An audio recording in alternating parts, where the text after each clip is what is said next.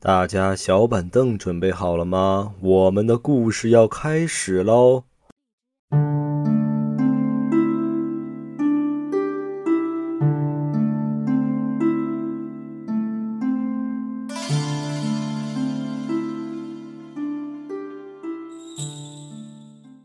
！Hello，大家好，这里是黑沙电台，我是你们的老朋友老王，我是你们的老老老朋友老幺。嗯，今天啊，我们要公布一下上一期节目中奖这个名单了啊，是咱们的粉丝，那我不再写诗了吧？嗯，他说的啥呢？这是咱们的老粉了啊，他说的是这个之前上上一期吧，三十二期我讲的那个故事，优米的故事里面。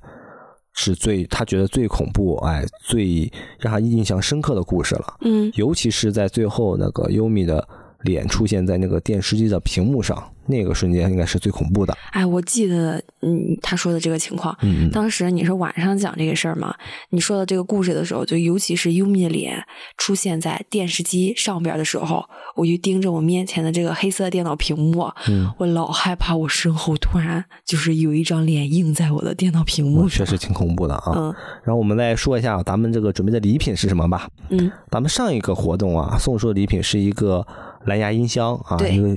宇航员的吧，是吧？很漂亮，对，挺好看的。这一期呢，也是我们是绞破脑筋啊啊，想了好多啊，绞破脑筋。对，最后呢，在一个粉丝的提醒下，哎，我们准备送上我们有节目特色的一个礼礼物啊，是个小板凳啊，这也是精心挑选的啊。以后听故事就搬着我们送的小板凳来呗。哎，我觉得可以啊，嗯，行行啊，咱介绍一下咱电台吧，以防就是新进来的听众。哎，不知道咱在说什么。嗯咱电台是一个双人拉管电台，讲的啥呢？双口相声。哎，对对对，讲一些一般都是听众还有网友给咱投稿的一些诡异经历，都是亲身经历的。然后这个一次也就是五六十分钟，大概包含七八个小故事。嗯，七八个故事。对对对，嗯，那废话不多说，咱就开始吧。开始吧，接着是这个老规矩啊，老姚先讲。对我今天就是其中有一个故事啊，我跟大家说一下哈，他这个故事在我听来啊，实在是很诡异、很可怕，是一个嗯听众投稿的啊。他当时跟我说的时候啊，我都忍不住啊，我就几次问他，我说：“你说的这个事儿是你亲身经历的吧？真的吗？”对，是真的吗？然后他跟我说是真的。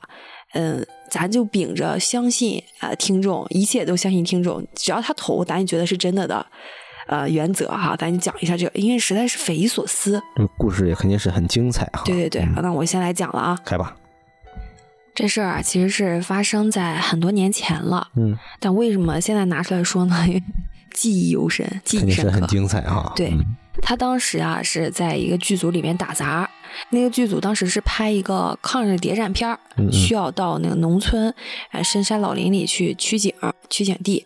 他呢，应该算是场务那一块儿吧？哦，对，就是负责打杂之类的事儿，对对对。然后他就提前去了。比较年轻，然后还有三个小伙儿提前去了。嗯，去了之后呢，嗯，跟着一个小演员，然后那个演员呢也是算个半个跑龙套的吧。他们四个啊就年纪相仿，也不出名就是是吧？对对对，然后四个年纪相仿，然后也说得上话来。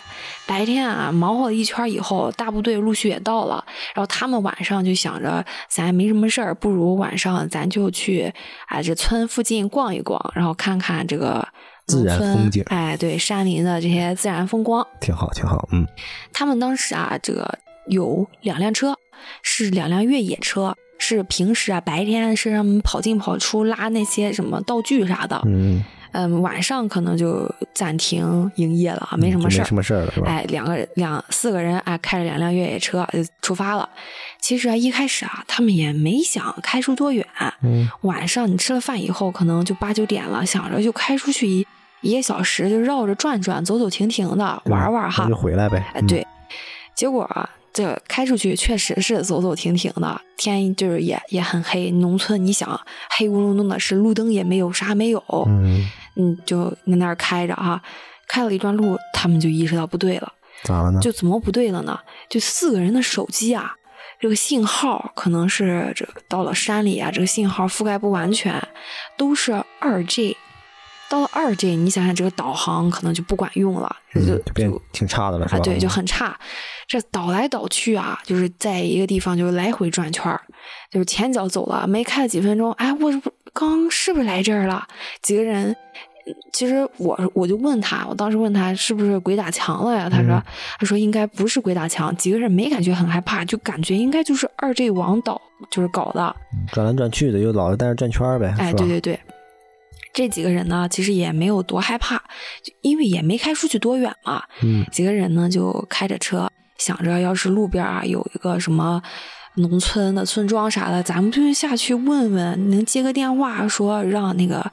剧组里的人来接接他啥的哈，嗯，正想着呢，嗯，结果开果然就路过他们路边有一个茅草屋，茅草屋，嗯，他说是那种土墙，加上那货上那个稻草垒的那种土屋，也不是很大，而且一般路边的那种屋啊很矮很敦实，嗯嗯，他们几个人呢就停了车说，说不定这个屋里有人，对，去看看呗，碰运气，嗯，对，下了车，四个人呢就。慢慢的往这个屋里靠近，越靠近啊，就越觉得不太对。这个屋里啊，应该是没住人。按理说呀，晚上哪怕再偏僻的农村，你这个电灯啊，应该也普及了。就他再不行也应该点上个蜡烛是吧？嗯，对呀。就他们看啊，这个屋里边啊，就是乌漆麻黑的，就没有没有人应该住过的痕迹。几个人啊，这心凉了半截儿。好不容易到了门口以后呢，这个推门。就进去了，是那种木头门啊，吱呀一声推开进去了。我还进去了。啊，进去以后呢，扑面而来了，就是那种煤尘味儿，一看就是很多人家没人住人了，没人住呗。对，但是让他们感到很害怕的是什么？借着月光，他们看到他们斜对角站着一个大高个，站着一个人啊，是不是有有人吗？就隐在那个角落里边。这几个人心里啊就咯噔的一下子。然后率先啊，他们队伍中就有个人发话了。就说那个，哎，真真抱歉啊，不是有意就是推开门的，就是想我们想接个电话，这迷路了。我们就是那个剧组里刚过来的，嗯嗯，伸手不打笑脸人啊。黑暗中这个人啊，就往前走过来了，就摆脱了这个黑暗，朝他们一步步逼近了。哦，哎，走得越来越近，他们才看清啊，这其实是一个女的，但是个儿挺高。而且看着应该是四十岁左右，扎着一个马尾辫，梳的那头笨直溜，就是挺整齐、很挺干净。对，应该啊是一个智力啊、精神啊比较健全的女子。你想，如果是一个精神有问题的人，她头发一般是那种挠头散发的哈，眼神也很呆滞。那这个女的呢，呃，眼神中稍微的透露出有一种。哎，你们怎么到这儿的？有一点点疑惑，嗯，但是应该是正常人的正常反应，嗯，对。然后这个女女的呢，听到他们说以后说啊，你们是想接电话呀？啊，我这电话被我儿子拿着去那个后院上厕所了，在那玩呢。嗯，你们要是不介意的话，他出来我就让把手机给你们，然后你们就去那个客厅那坐一坐吧，我这有点事儿要忙。嗯，那几个人呢，也就放下了这个戒备，就。几个壮汉呢，就进了他们的客厅。进客厅以后呢，每个人搬了个小板凳哎，就坐下了。他们也搬小板凳听咱节目呢，是吧？啊，对。坐下以后呢，几个人在聊天聊着聊着就发现不对了。嗯，怎么了？怎么不对了呢？嗯，这聊了有十几分钟了，这小孩是掉茅坑里了吗？怎么就不出来呢？也没动静了。啊，那个女的也没动静了，转身出门之后就没动静了。其中那个演员啊，就是那个演员，就站起来了，站起来说：“我去后院看看，这到底是怎么回事。”嗯，结果这刚那个屋子很小嘛，演员三步两步就到了这个后院。我刚到后院，就听着急促的跑步声，咯噔咯噔，这演员又跑过来了。他们这一抬头啊，发现这个演员啊，就刚出去的这几秒，瞬间这脸色就白的像纸一样，脸色惨白，是被吓着了。然后就说。这兄弟们啊，就我看到了个挺挺吓人的事儿的。那几个人一听，也马上就站起来了，问他说：“怎么了？你看见啥了？”然后他说：“我在后院里边看到了个人。”几个人呢，一听也也不管他再怎么说了，几个人都通通跑到后院那个窗户那儿，都挺好奇呀，合着。对啊，嗯，探出头一看，根本不是人，是后院里边啊就那个院子嘛，土的院子，嗯，插着一根木棍儿。木棍上面啊，挂了一个一等一比例大小的一个纸纸人儿。纸人儿。对，你想大家烧纸的时候，它有那种金纸、银纸。嗯。一般那种纸啊，它是泛着那种非常明晃晃的光的，包那个金元宝、银元宝似的，是吧？哎，对对对，那个纸儿就是用那种明晃晃的光扎的，嗯嗯，就是鲜红色的一个纸人，而且是一比一大小。咱一般情况下那种纸啊都是比人小一点，方便人抬着嘛。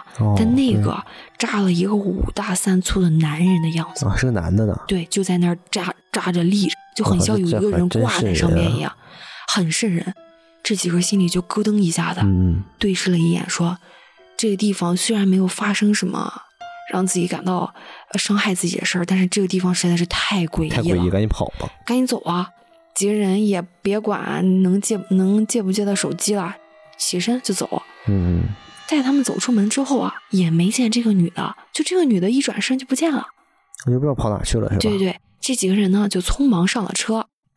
给我分享故事的这个人呢是在前面开着的哦，开在前面开着，两个人呢两两个人在一个车上，两个人在一个车上，一共四个人嘛啊。前面这两个人呢在那聊说。这么晚，但还不够呛，能不能回去？会不会挨骂什么挨说啥的哈？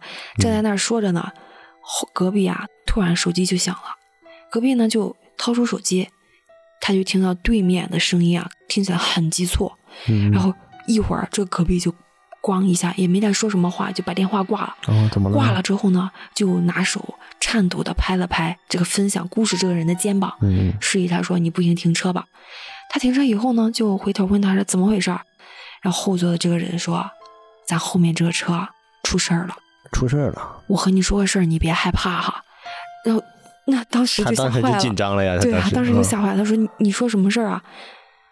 咱后座那个演员啊死了，死了，这么突然？就当时就是很突然啊，马上两个人就带他下车，开开门，然后就跑。”就是往后看，那个车早就停下了，后座车门四敞的大开着。我去。然后那个那后座那个司机啊已经下来了，但是演员啊还在车上坐着一动不动。嗯。然后他呢就靠近了这个车，然后发现这个演员啊特别的诡异。怎么了那是？他直挺挺的坐在后车座上正中间。嗯。然后他的脸啊通红通红的。通红。嗯。就整个脸，就是他，他不像人很热，他只有一脸颊，他是红的，他是整个脸蔓延到额头啊，眼角、嘴角都是通红通红的。在黑暗之中，你想想，你看一个人很红，你想他得红到什么分数？那变酱紫色了，不会？对。然后他呢，就伸手拍了拍这个人，嗯嗯，然后这个人一下就倒下去了，还倒下去了。嗯，而且他感觉啊，这个人的手特别的凉。我操！但是。他又转念一想，说：“这个人死了很长时间以后，这个手才会凉啊，他怎么就突然这个手就凉了呢？”他就探出头来就问：“这个到底怎么回事？你们后车上就开车怎么突然这样了？”他说：“我也不知道啊，这一路上我们也没说话，我是专心开车呢，看着你们前面，突然就这个演员在后座就开始咕哝些什么话，我问他怎么回事，他也不不搭腔。”等我再回头的时候，我就发现他这没没呼吸了，我吓坏我了，我就给你打电话了吧，这不就是几个人就慌了，嗯，慌了以后呢，那一商量，那你抓紧把他们送去医院啊，别管是这个吓得这心脏病突发了，还是怎么回事儿对，没准还能有救，是吧？对对对，没准还能有救。那几个人就想着抓紧送他去医院，抓紧开车。那后座那个人就不干了，后车那个人。后车那个人说：“啊，你们两个人啊，在前面开路，我开车拉着一个尸体，想也别想啊，不可能，就害怕了呗。那肯定是害怕了呀。这几个人啊，一合计说也对，几个人呢就坐上后边这个车，由他开车载着三个人，两个尸体，一个尸体，sorry sorry 啊，这四个人呢就开始慢慢慢慢的往前开了。嗯嗯，结果这个车呀，刚往前开没多久，可能又开了个十几米吧。”砰颠一下熄火了，再怎么开都开不起来了。几个人吓坏了呀，觉得这荒郊野岭的，这人也这个样了啊，车也坏了。还好他们不是前面还有一辆车吗？几个人呢就合计着说，不行，咱再上那辆车。但是合合计来合计去，谁也不敢碰这个在后座的这个人，谁都不敢碰。现在有点恐怖了哈。对呀，但是最后啊，还是一咬牙一闭眼，想着三个人啊，就是抬着他往那个车上走吧，一块抬走吧。对对对，他们几个人呢，就把这个费力了，把这个人啊从这个车上拖下来，有抬胳膊，有抬腿，有抬头的，哎。就把他放到了前面那个车上。嗯，他们刚放到那前面那个车上以后呢，想着去后车上拿上手机，拿上包啊。啊，拿东西是吧？对，几个人呢，刚上后车，然后突然就听到“咣当”一下关车门的声音。哟，是自己在车里打关的车门啊！几个人呢，就马上就把车头就是冒出来，看看前面那个车怎么回事啊？结果就发现啊，前面那个车呀，慢慢慢慢的在往前开动。我操，这谁开的？然后几个人就慌了呀，这怎么回事？没拉刹车还是怎么回事？啊，是不是没拉刹车？就快步往前跑啊，就往前跑，跑了几步，终于赶上那个车了。他们就看到了让他们感到毛骨悚然的一幕。我操，咋了？他们看到啥了呀？他看到就刚刚去世的那个演员，嗯，就坐在主驾驶上，坐的笔直，他没死，双手放在副驾驶盘上，然后在那儿开车。而且更可怕的是什么？他们几个人都看到了。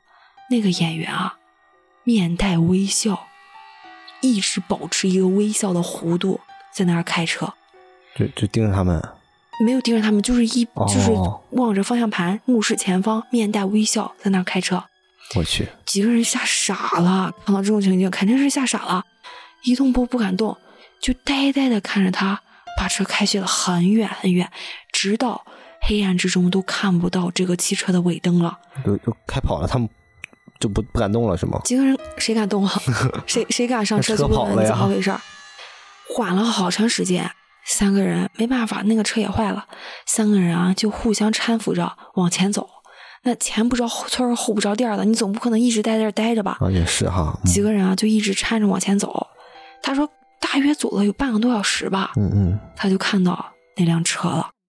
啊，那车停了。对他看到那辆车就停在那个马路的正中间。还开着车灯呢，也没熄火。嗯，但是唯一与他们走的时候不同的是啊，那个车的门呢，四下又打开了。我去，这怎么又开了呢？几个人他们走了吗？几个人谁也不敢往前啊，最后还是没办法呀。你你这是必经之路啊，你往这只有一条道，你要么往回走，你要么往前走啊。嗯呃，几个人啊，硬着头皮就往前面走了。走了以后啊，就发现他那个演员朋友啊。就坐在车的正驾驶上，那个头啊，就是放在那个正驾驶盘上趴着呢。哦，看样子是又是没气儿了。还活着吗？几个人呢，就过去就壮着胆子，哎，推了一下那个演员。那演员咣当一下就倒了。嗯，倒了以同时啊，这个脸朝上，他们看到这个脸啊，还是通红通红通红的。对，那几个人很害怕，强忍着害怕，但是又秉承着一颗要救自己朋友的心。又七手八脚的把这个演员抬去了车的后座，嗯嗯，几个人开着这个车重新上路。其实经过这么一倒腾啊，这天都有点微微亮了，蒙亮。挺长时间了，已经。对，然后也认识路了，一看往前开了开，也认识路了。没多长时间啊，就开进了他们附近县里的一个医院，嗯嗯，就挂了急诊科，就进去了。进去了以后啊，这医生打眼一瞧，就说：“说你不不用担心，这是急性红斑狼疮。”我第一次听说这个。病名还有这种病啊？对，他说是急性红斑狼疮。那几个人说，这红斑狼疮致不致命啊？这这这这都凉了，这人都没气儿了是吧？这医生呢就很很奇怪啊，瞅他们一眼哈，打手往这个这个人的鼻子上啊一放，说这不还呼着吸吗？你们总说没气儿了，没死呢，是不是？啊！但是他们几几个记得很清楚，嗯，就这个当时摸他的时候，他的手都冰凉了。然后这件事以后，他就安排这个人住院了。嗯，那当时他们这个剧组里面领导什么的，后续也都来了，这个事儿就不聊了。嗯嗯，反正给他们骂一顿狗血淋头的。那必须的，那肯定得差点出人命了，感觉是吧？是，所幸这四个人啊，后续这个都没事儿，包括这个得红斑狼疮的这个演员。但是那天晚上的经历啊，就百思不得其解。那这个演员后面有没有说什么？演员说当时他。就是醒了之后，肯定也问他你那天晚上怎么回事。演员说我的记忆啊，就留存在我和你们说我看到院子里有个东西，有个人的时候，然后之后他就不记得了。对，就没印象。那我觉得他有好，搞不好是被上身了，中邪了。哦，对，是吧？很有可能。真的，这个这个事儿，他跟我讲的时候，我听着我吓得太有感觉，太害怕了，太太恐怖了。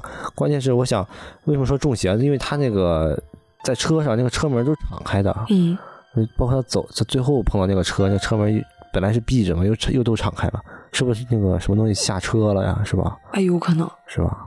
那东西说：“你们这越野车好啊，载我一程。”来，我玩玩，是吧？我我我我过过瘾，我没开过，我过过瘾。太吓人了，挺吓人的，我操！你再来一个，我再来一个。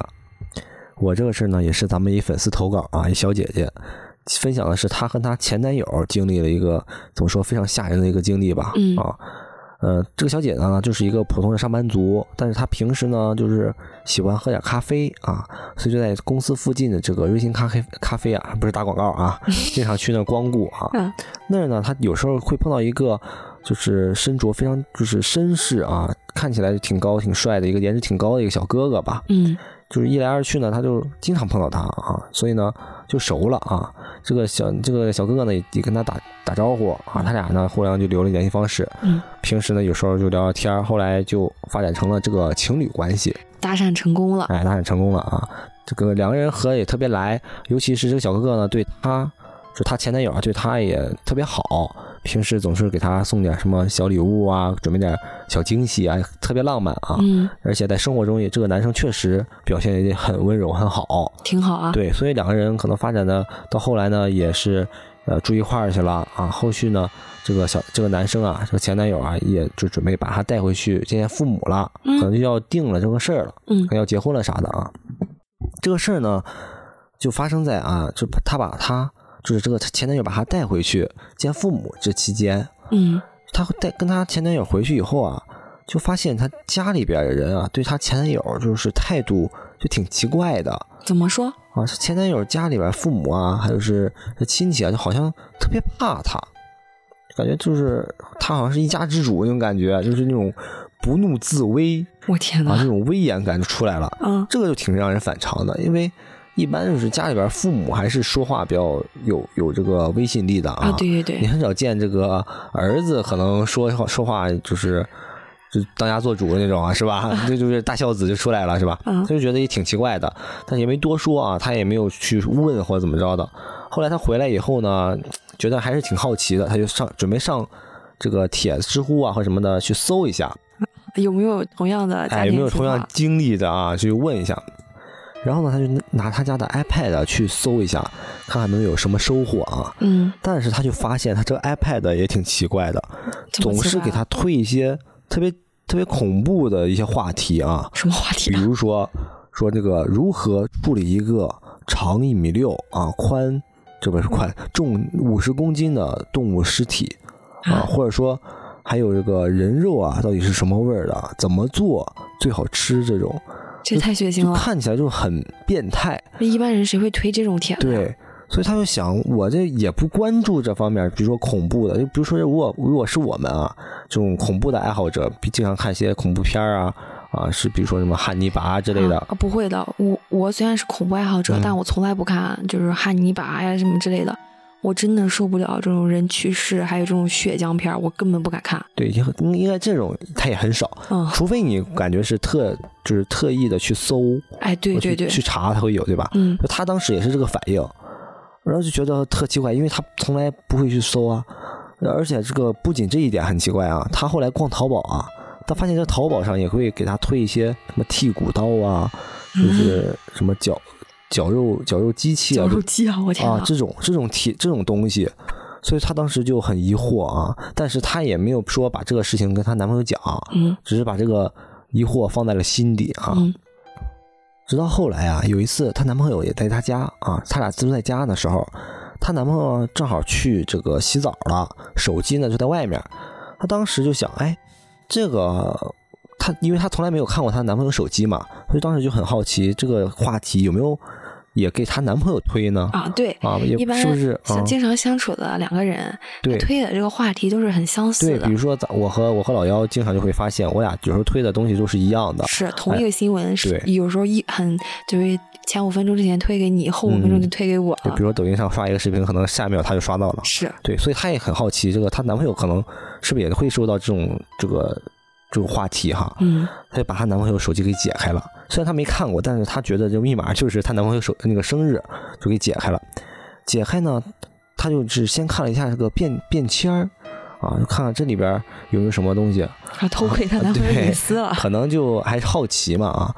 结果这一打开不要紧，完了给她吓够呛。看啥了？她发现她男朋友这个便签里边记录的密密麻麻的，全是一些恐带有恐怖色彩的一些帖子的那些链接呀，包括一些主题呃那些题目全都有。啊，我觉得很正常，我也会经常收藏一些恐怖帖子链接啊。可是这个恐怖帖子的链接这个名称啊，你都想象不到。叫什么？他觉得呀、这可能不是咱们国内能就是能搜索到的东西嗯啊，搞搞不好是是翻墙去国外啊，比如说暗网什么查到的一些东西啊。嗯，它里边有什么人肉？不说之前说人肉哪个部分最好吃吗？它上面附了一些怎么烹饪、哎，烹饪的做法，一些详细的步骤，还附了一些图。我估计图都上来了。对这图啊，就是一些可能是按网上下那些非常血腥那些图啊都有。嗯然后还有呢，还有就发呃有有个链接名叫什么，在哪可以买到就是尸体啊这种东西。我的天呐，她发现啊，她男朋友这个便签儿，这个时间跨度很很大，而且里边内容啊也特别多。嗯正在她这个就是感觉特别毛骨悚然，正在往下翻的这个过途中啊，她突然意识到她男朋友这个洗澡那个声音啊没有了，嗯，停了。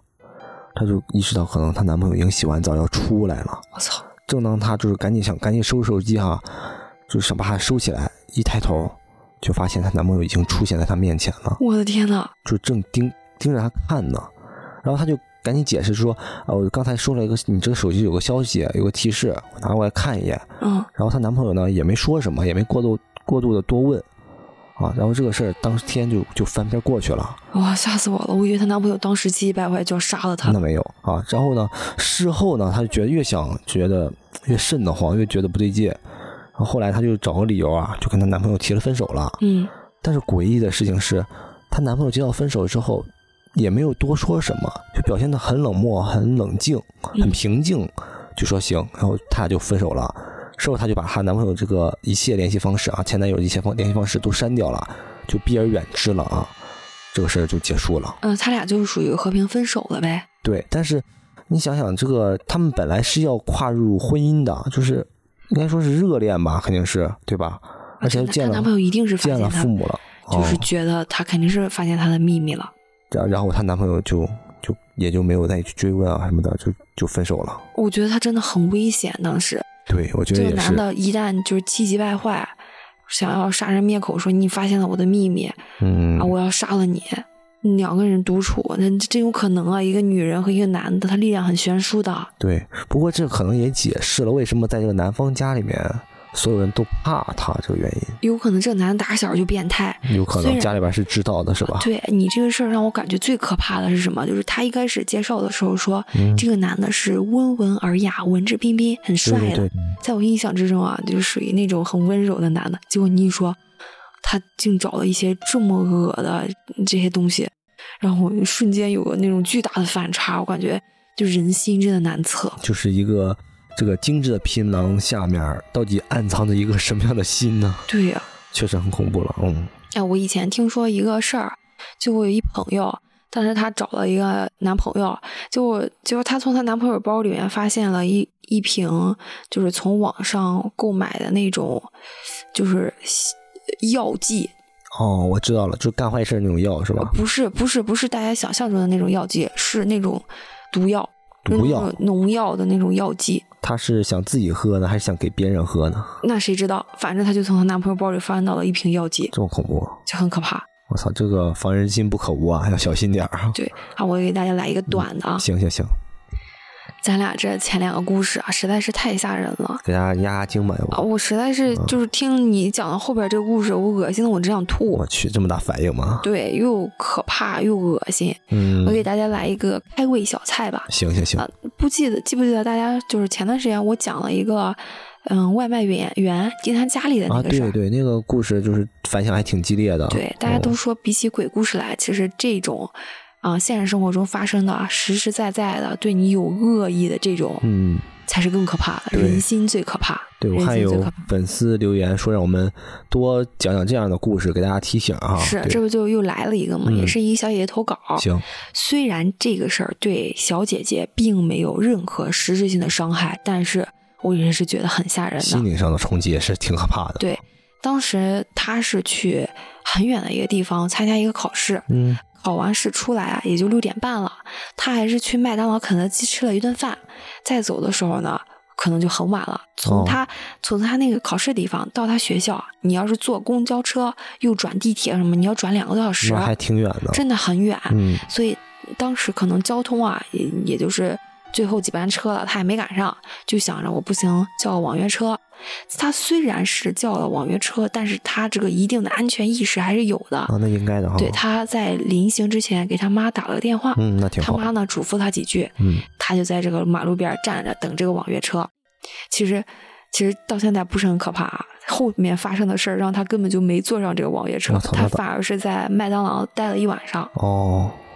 他给我发了当时他叫网约车的一个记录。嗯嗯。当时他一约上一个网约车以后呢，这个网约车司机啊就很反常，在上面直接私聊他，就在那个软件上，就是某某地软件上就私聊他，说把你手机号给我发过来。哎，他不是有那个联系方式吗？对呀，就很奇怪啊，一般都是平通过平台沟通的。对，平台上是有电电话的。啊，对。当时啊，他就起了疑心了。好在他很警觉啊，他没发吧？对，然后他呢就点开了这个司机的页面，嗯，发现这个司机的好评率啊才五十几，正常司机好评率可是百分之八九十啊，他不及格呢，合着？对，才五十几，信用就很低了。当时他心中就警铃大作，但是很很。很难的是什么呢？显示啊，他这个司机已经接单，并且在开车过来了。他就想着急忙慌的取消订单啊，但是平时因为他很少叫车，嗯，更新这个滴滴系统更新之后呢，他就没再用过了，所以啊，很划了很多个页面都没看到怎么取消。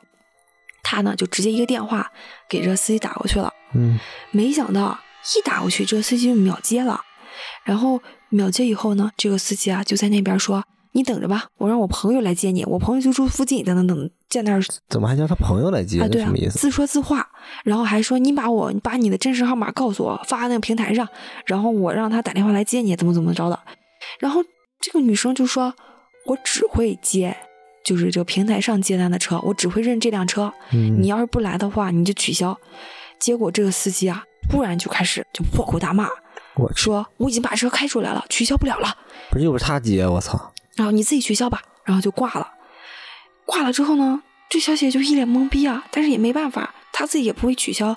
她呢就给这个人工客服打电话，人工客服说：“取消掉，我给你取消吧。”取消了之后呢，人工客服啊还再三提醒她说：“不要私下里交易，不要乘不是平台发过来的车。”嗯嗯，他这个事儿结束之后呢，他又重新开了第二次拼单，结果又是秒接。就是另一个司机了哈，当时呢就马上给这个另一个司机打电话了，确认一下啊，他确实是这个平台派的一辆车，然后又点开他的好评率，看的是百分之百才放心。哦，然后给他妈打电话说：“妈，我打上车了啊。”他妈妈呢嘱咐他说：“你一定要把这个车牌号拍一下，然后让我安心。”哦，拍一下再上车是吧？对，我觉得他妈妈真的很明智，就是这个动作。我觉得是救了他一命的，是吗？嗯，这个第二个司机来了之后呢，他首先确认一下，嗯，这个车子型号和这个车牌还有这颜色都一样，OK，对得上是吧？然后呢，就站在这个车前拍了张照片，想着发给他妈妈。没想到这一上车，这个司机啊就回头就开始骂他。我去，这么暴躁吗？就问他说：“百分百好评吗？你为什么要拍照？你是不是有病？你发什么神经？”就是真的是非常生气的在骂他。当时这小姐姐一下子懵了，然后就跟他解释说：“啊，我只是把我车牌号发给我的家里人，然后确保安全嘛。嗯，而且就是就是我也没有耽误你多长时间啊，我就是顺手拍了一下。对，可能拍照也就一秒钟吧。对啊，我也没有专门怼着你的脸拍，你怎么这么愤怒呢？对啊，他这个司机啊，一听他这么解释，当时就炸了。”然后就说你你有妄想症，然后你用手机拍我，然后呃说那个我今天就要强奸你，就说这种话，这么恐怖吗？这什么？他当时就吓傻了，然后就表示我不坐车了，我马上就下车。然后这个然后这个司机呢就回头以后说你你抓紧下车，你快点下车。然后我你不下车我打你啊怎么怎么就在那骂。然后他呢就一下子敞开车门就跑下去了。跑下去的时候呢。旁边两个女生一看他下车，旁边这两个女生上车了。不是，这他不是还是他的订单吗？怎么上车了？就是这两个女生就上来了。他点了个拼车，我刚刚说了。哦哦，你是拼车是吧？对。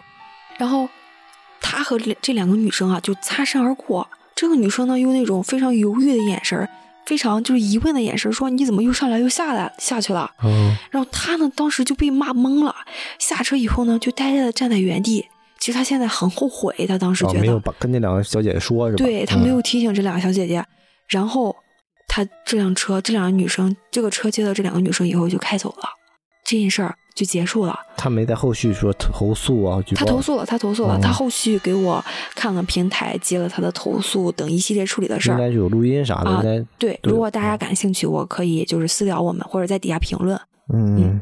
给大家看一下，对，给大家看一下，这个没所没所谓的，他说可以看的，嗯嗯，然后他自己一个人呢，就去了附近的那个肯德基，待了一晚上。啊，我忘了是麦当劳，反正是一个快餐店，无所谓啊，嗯，就待了一晚上，嗯，然后这件事就结束了，虽然对他没什么实质上性伤害，但是真的就是连接到两辆这种，就挺变态的，我觉得这人他他是不是心里有说中了他的心事，所以他才。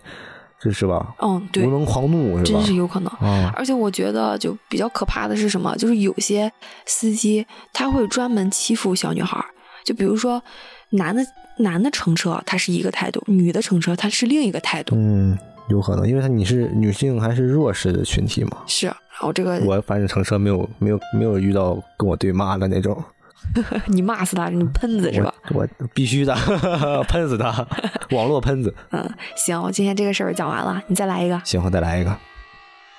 我接下来呢，再讲今天的第二个事儿啊。嗯，这事也是咱粉丝给咱投稿，讲的是他大学时候遇到一个挺诡异一个经历吧。嗯，他们大学就像其实挺像咱们学校的，都是有那种可以。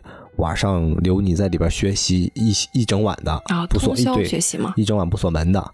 他那时候呢，正好就是赶上就是要考研备考，所以呢，当天其实是有晚自习的，但是他感觉吧也没学大明白，嗯，就想晚上再加加班，不够劲儿嘛。对，他把这一块搞明白、搞懂了，所以呢，他就去了他们学校那个那栋楼啊，就可以专门是你晚上可以在那学习的那种那个那个地方。他们那个楼呢，大概是有六七层那么高，哎，他他就到了他平时经常待的那个楼层四层啊，也比较熟悉那个房间，嗯，也知道就知道咋走嘛啊，所以他就去那儿学习了。他进去之后发现，哎，还挺多人呢，陆陆续反正他发现，哎，大家都在那儿闷着头学习呢，他呢也赶紧放下包啊，找个位置就开始学习了。这学着学着吧，好像一到了一两点钟，那个困劲儿啊也就上来了。他寻思，我要不我先眯一会儿啊，就先休息一会儿。我插一下喽，他这样的精神何愁考不上研究生啊？啊，是，后续他肯定是考上了嘛。嗯，他这个记忆还是比较深刻的啊。他这就眯了一会儿啊，可嗯，大概多长时间他也记不太清了。反正迷迷糊糊起来以后啊，发现整个这个教室里边人都走光了。嗯，就觉得挺奇怪。一般你说你那个点儿你也没地儿去是吧？嗯，反正他也可能想着，但要不然大家这都。恰巧都去上厕所了，还怎么着的？不可能就不明白啊。然后他呢想着，要不我也去上个厕所吧。啊，他就他就出去了。他们那个楼啊，是属于那种中间是空的啊，就是除了一层以外啊，呃，反正上其他楼层中间是空的。啊，我知道连廊嘛。对，有那种连廊啊，是可能正正方方的啊。嗯。他们那个教室呢，是属于在连廊，就是比较靠里边那个地方了。想要去厕所呢。得先出了这个连廊，然后再往斜上角一个这个楼梯间旁边才是那个卫生间呢。哦，他反正也是绕了一会儿啊，就到了卫生间了。等他解决完之后往回走，就发现有点不对劲了。哪儿不对劲？为什么呢？因为他是就相当于原路返回嘛。嗯。等到他到了教室门口，发现这不是他的教室。我操！我操！这不是他刚才出来的地方。那他到哪儿了？他本来教室啊是在四幺四。嗯。这一抬头一看，四零八房间。我操！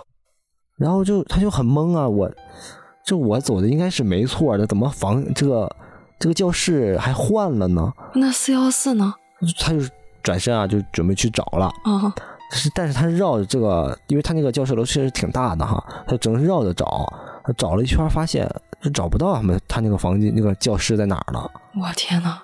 就是很奇怪了。他是不是进了一个从没出现过的教室啊？那不至于，因为当时还挺多人的嘛，而且他经常去。嗯。但是他回来找不着，他就解释不明白了。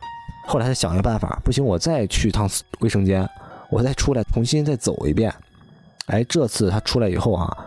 就顺利的走到他刚才的教室了，这就就短短就可能这也就十几分钟吧，就不知道为什么又又能找到那个教教室了。我都搞不清这个现实到底是这个四幺四是真实的，还是那个房间是真实的了。可能他当时也也很迷糊啊，反正进去以后呢，他发现另一个特别诡异的点是啥呢？整这个教室呢，突然多了一个人。多了一个人，本来不是只有他自己。对他出去的时候，他环顾四周啊，发现一个人都没有。这个就回来之后呢，突然又就多了一个人，但这个人他没有在他的那个就是桌桌子上学习，而是孤零零的站在这个窗台那儿站着，嗯，背对着他。他那会儿就觉得挺诧异的，就是他就想着算了吧，要不行我就赶紧走吧，我回去吧。啊，我别在这待着了，对，感觉营也也学不进去了，他都没人，也自己也挺害怕的。确实。然后他就在那收拾东西，他收拾东西发现这个人怎么一直站在那儿不动呢？就觉得很挺挺奇怪的。然后想着不行，赶紧走吧。嗯。然后他就转身就走了。哎，这要提一下啊，他看的那个人啊是个女生。嗯。虽然觉得挺奇怪吧，但想呢，可能就是刚才那帮人啊有一个回来了。是吧？可能就是要歇一会儿，也没太多想，但是觉得，总之是觉得还是有点奇怪的，所以他就自己觉得还是要先走吧。然后呢，他就开始下楼啊，然后呢，他就一路小跑啊，从四楼赶紧跑到了一楼去了。嗯，他们这个学校呢，这个这栋楼啊，只留一个门是北门，他就赶紧想去北门，就赶紧出去吧。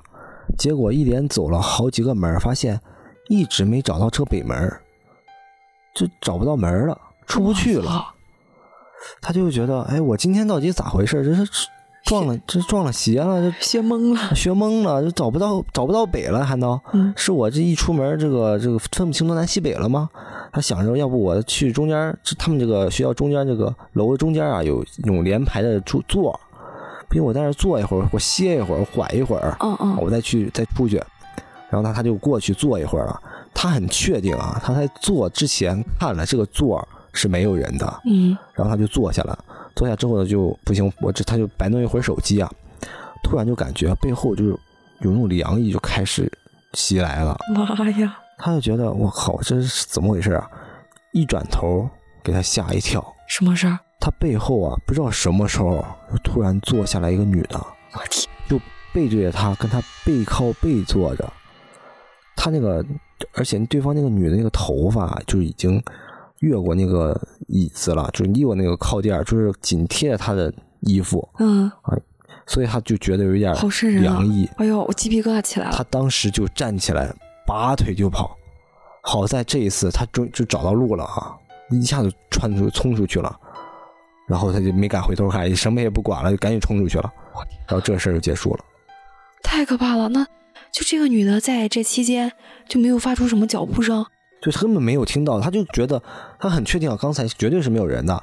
他就坐下来，就可能摆弄手机没多长时间，那个感觉就来了，就突然就出现在他身边，突然就出现了，一转头就发现有个女的坐在他后面。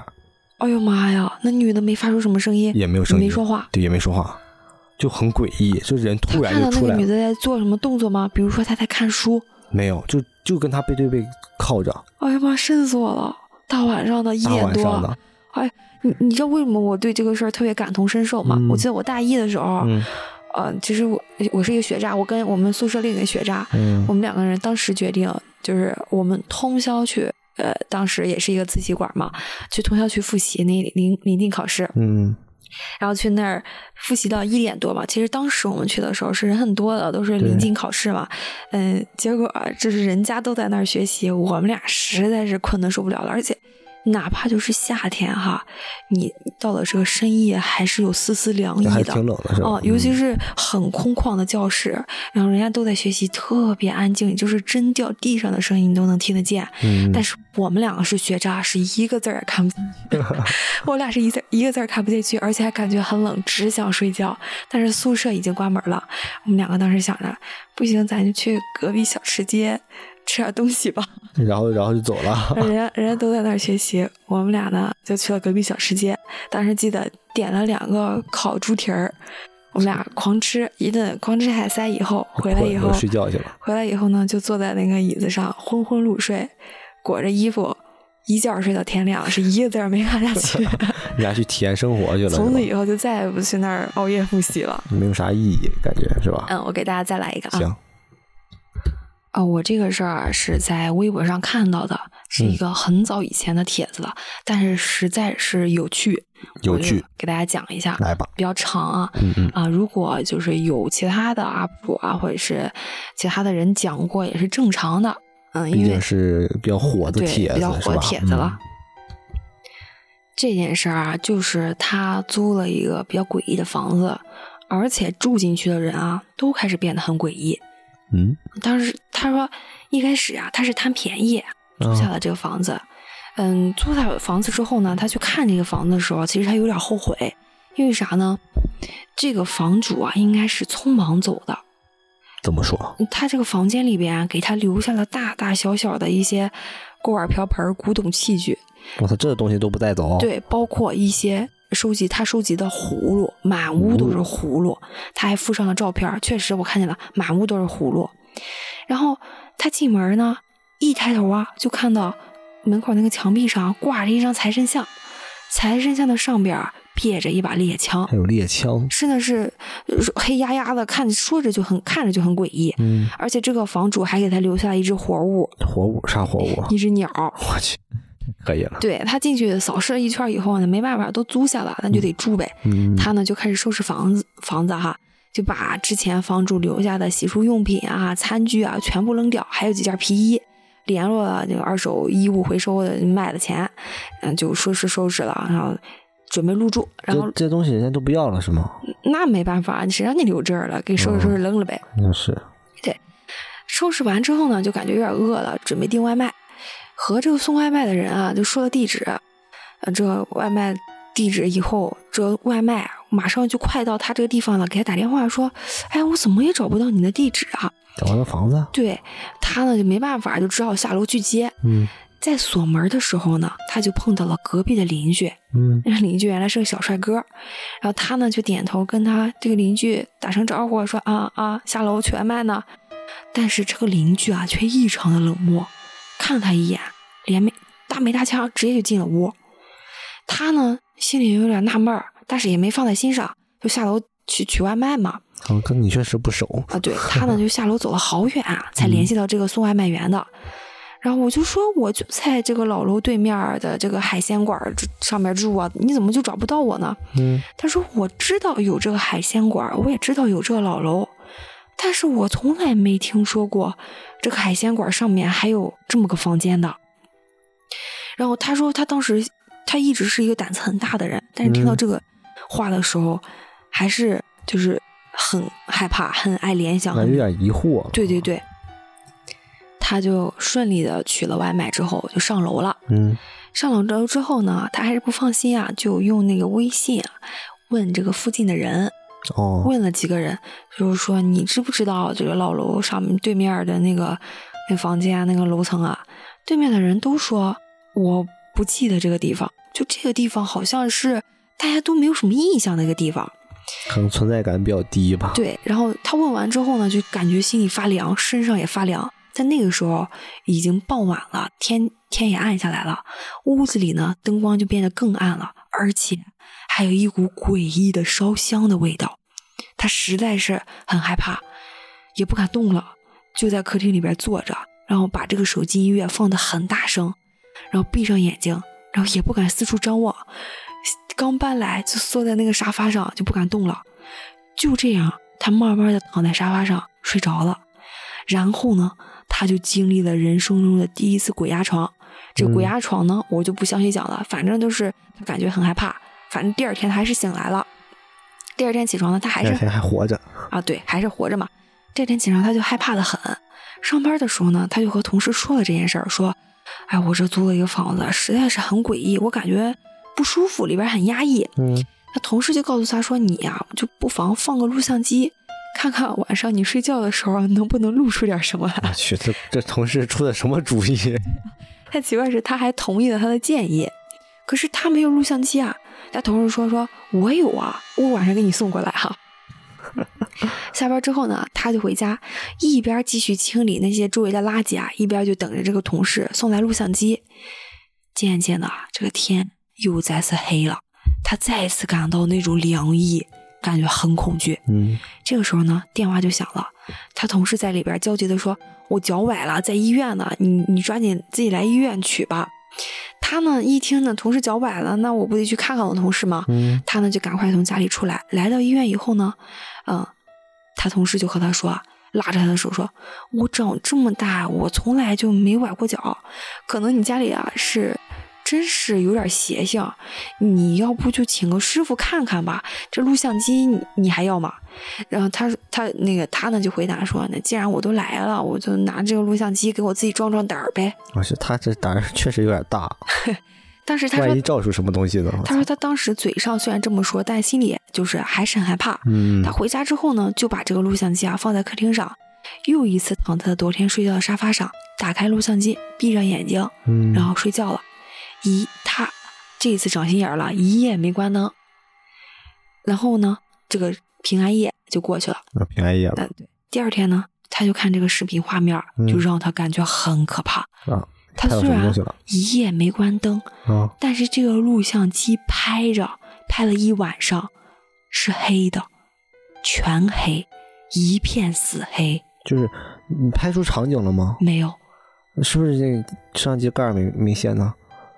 我觉得不会犯什么致命的错误吧？完了破梗了。我不是我，我感觉是有什么东西挡在摄像机面前了，所以一片死黑。哦，我第一反应我还以为是不是自己没弄好啊！我天呐！我觉得不可能犯什么致命性的错误吧？嗯，说的有道理。那也有可能嘛。嗯，这也跟你说，恐怖的在后边啊。啊。他当时越想越觉得这个房子就有问题。嗯。他呢就给他妈打电话，然后讲了这个事儿。他妈说呢，我不行，我就带个朋友啊，带就那种大师来看看到底有没有问题，你别自己吓自己啊，这也没什么实质性可怕的事儿。他妈的果然啊，很迅速，不出两天呢，就给他找了个大师来。这个大师啊，一进门就一就是在他屋里走了一圈，嗯，特别严肃的跟他说：“趁你啊还没什么事儿，赶紧走吧，我这事儿我解决不了。”我去，这么这么严重呢？其实到了这儿，按我们常人来说，既然大师都这么说了，嗯，哎，你别管你这花了多少钱了，你不行你就搬走吧。但是这个分享帖子这个人啊，他就没搬走，他超乎常人的勇敢，他死磕到底是吧？对他还是坚持在这儿住了几天，啊，就这儿就让我感觉百思不得其解。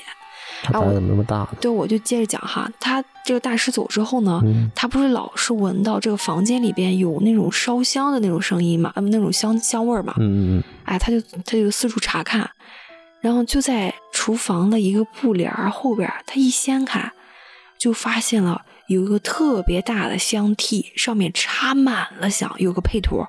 就插满了香，哟，所以说这个香味儿就是从这个香屉这儿传来的。可是就是这个香，它不点它也会有香味吗？对，对你不点，如果你就是插好多香，烧完这个香灰，它也是有香味的。哦，他呢当时是想了一个解决办法，他想找个合租的给他壮壮胆儿，他呢就在那个社交网站上发了这个合租的这个呃广告。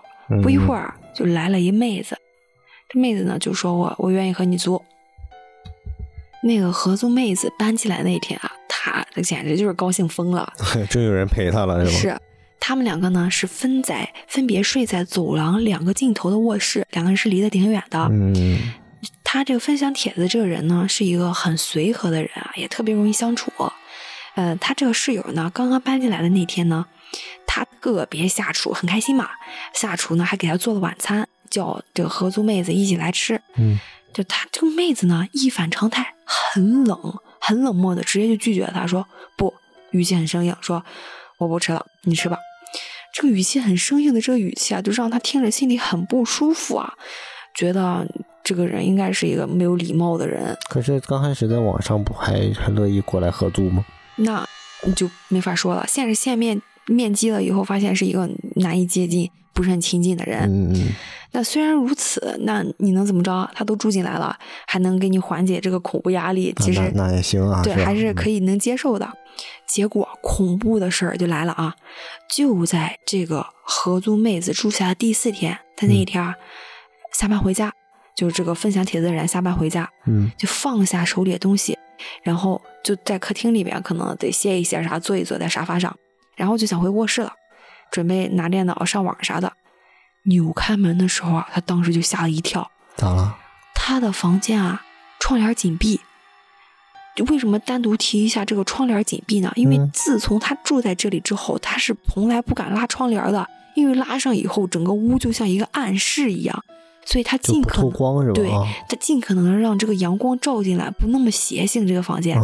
但是他一扭门的时候，发现他的房间里边黑压压的一片，当时他就吓得出冷汗了。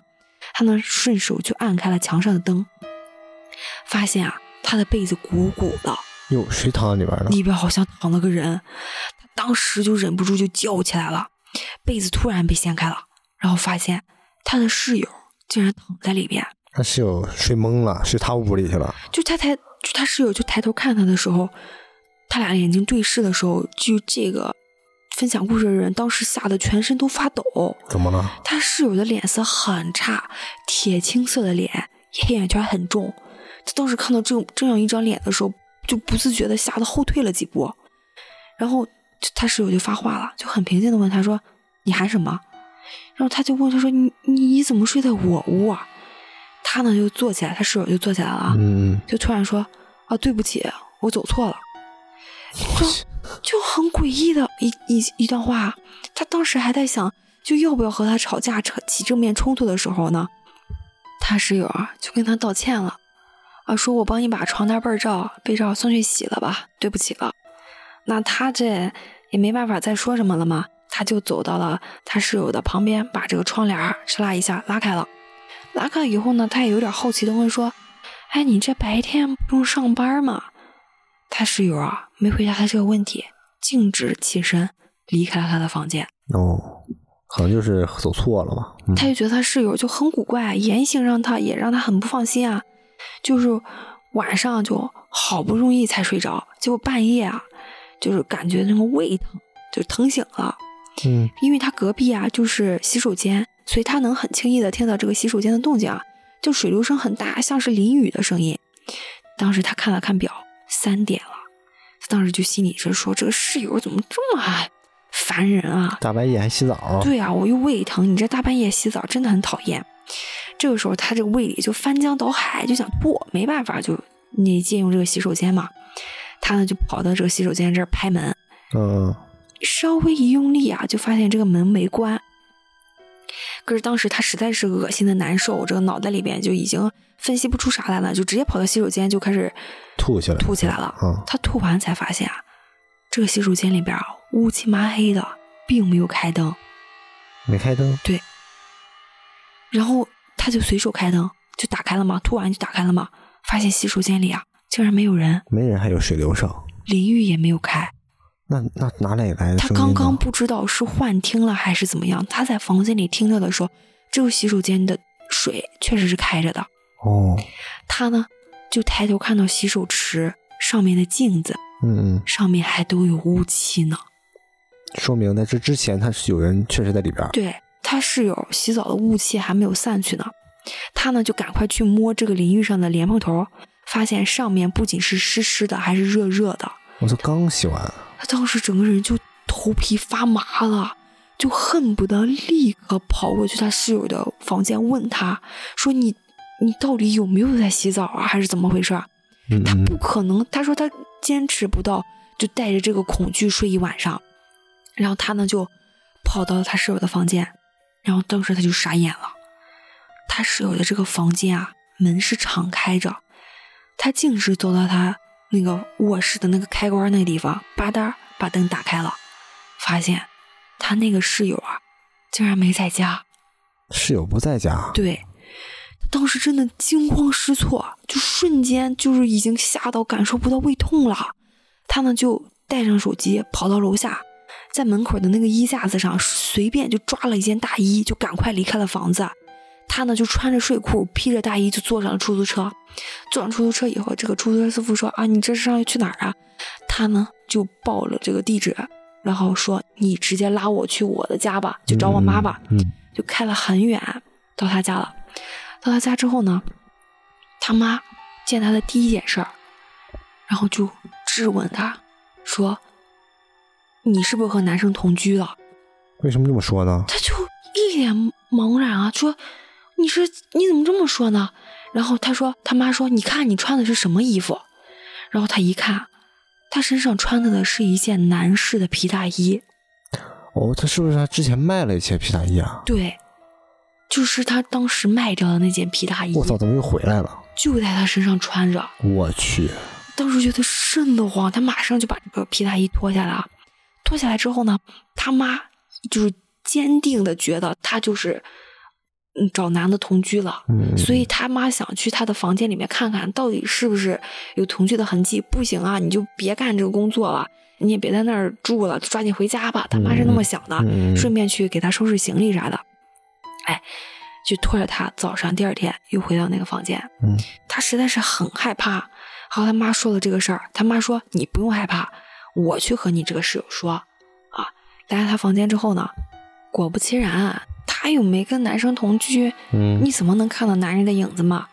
然后最后呢，他妈也就放下疑心了。嗯，然后准备去他这个室友的房间和他室友说句话。呃，结果他就他妈就进他室友的房间。哎，没一会儿，他妈就出来了。出来以后，整个人就大变样了。咋了？他妈特别生气，气急败坏的扯着他的领子说：“你说你是不是怀孕了？嗯，昨天晚上吐是怎么回事？你是不是怀孕了？你是不是家里有藏男人了？”就就扯着他的领子往门外拖，说：“走，你跟我去医院。”然后就把他拖去了医院。拖去了医院，给他一通检查，妇科检查。发现她并没有怀孕啊，然后他就恼了，他说：“妈，你这干什么了？我让你回来帮我收拾东西，咱走，你这是怎么回事？”嗯，他妈说：“你知道我为什么叫你出来吗？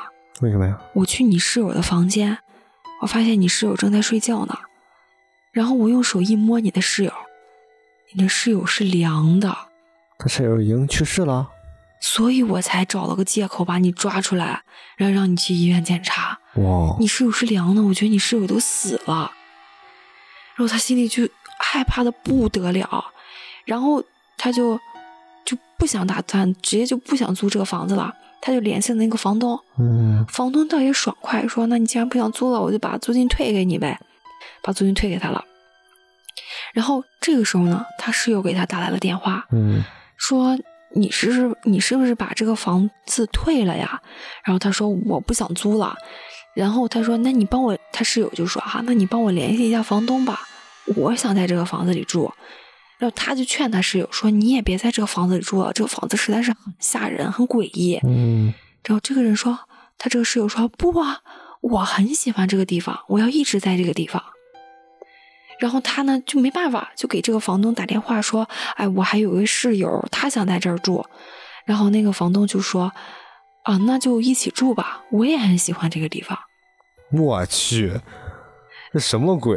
然后他就他就问说：“那你不是当时不喜就是不想住这个房子吧？”他说：“哎呀，住的年太长了，有感情了，就我我觉得我离不开这个地方了。”然后这件事就结束了，他就走了。但是他室友和这个房东还是住在这个房子里。那房东又回来了，好像。对，他房东说他有感情，他不想离开这个地方了。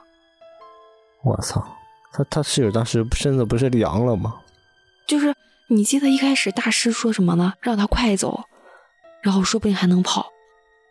我去，他室友是不是已经跑不了了，我感觉已经被这个房子禁锢了。搞不好是这样。对，而且他他这个帖子非常的非常的详细，如果大家想看，可以在底下就评论，然后我把这个详细的帖子发给你。它里边还介绍了一些他发现了一些里边供着一些很奇怪的一些古物，然后甚至还有一一本笔记。这本笔记反正有些驱魔呀，有什么东西，反正挺他妈奇怪的，很奇怪。我我不能完成完全完全的讲出来，因为我大晚上越讲越害怕。所以我听着也挺吓人的。我操今晚就到这儿吧。嗯，行，咱先到这儿了。嗯，行，好，好，拜拜。啊，大家既然听到这儿了，就点一下关注呗。然后给我们点点赞啊。对，然后点了关注的话，我们下期更新会有提示。行，好，好，拜拜，拜拜。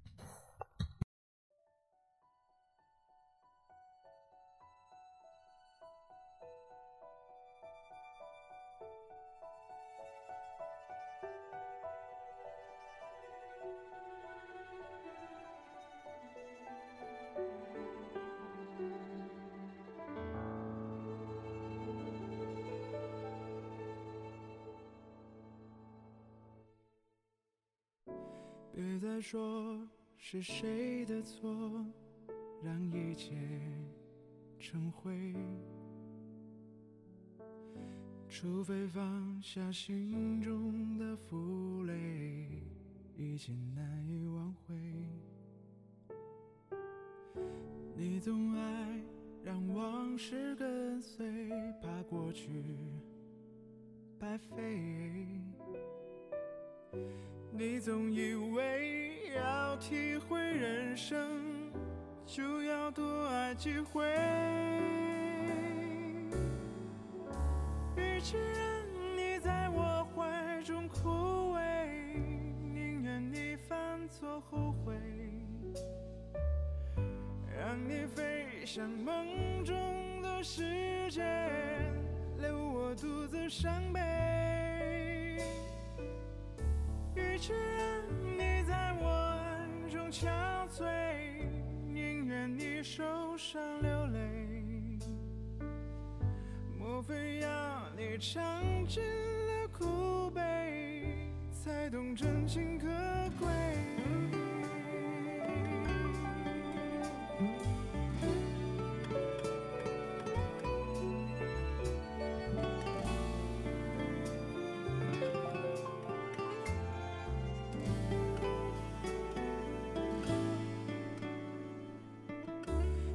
再说是谁的错，让一切成灰。除非放下心中的负累，一切难以挽回。你总爱让往事跟随，怕过去白费。你总以为要体会人生，就要多爱几回。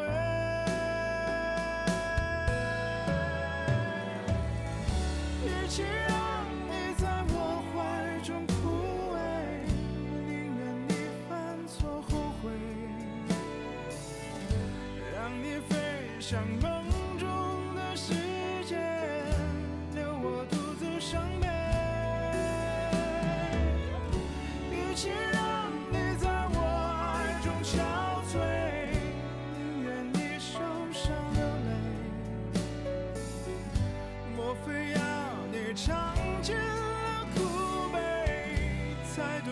情可贵。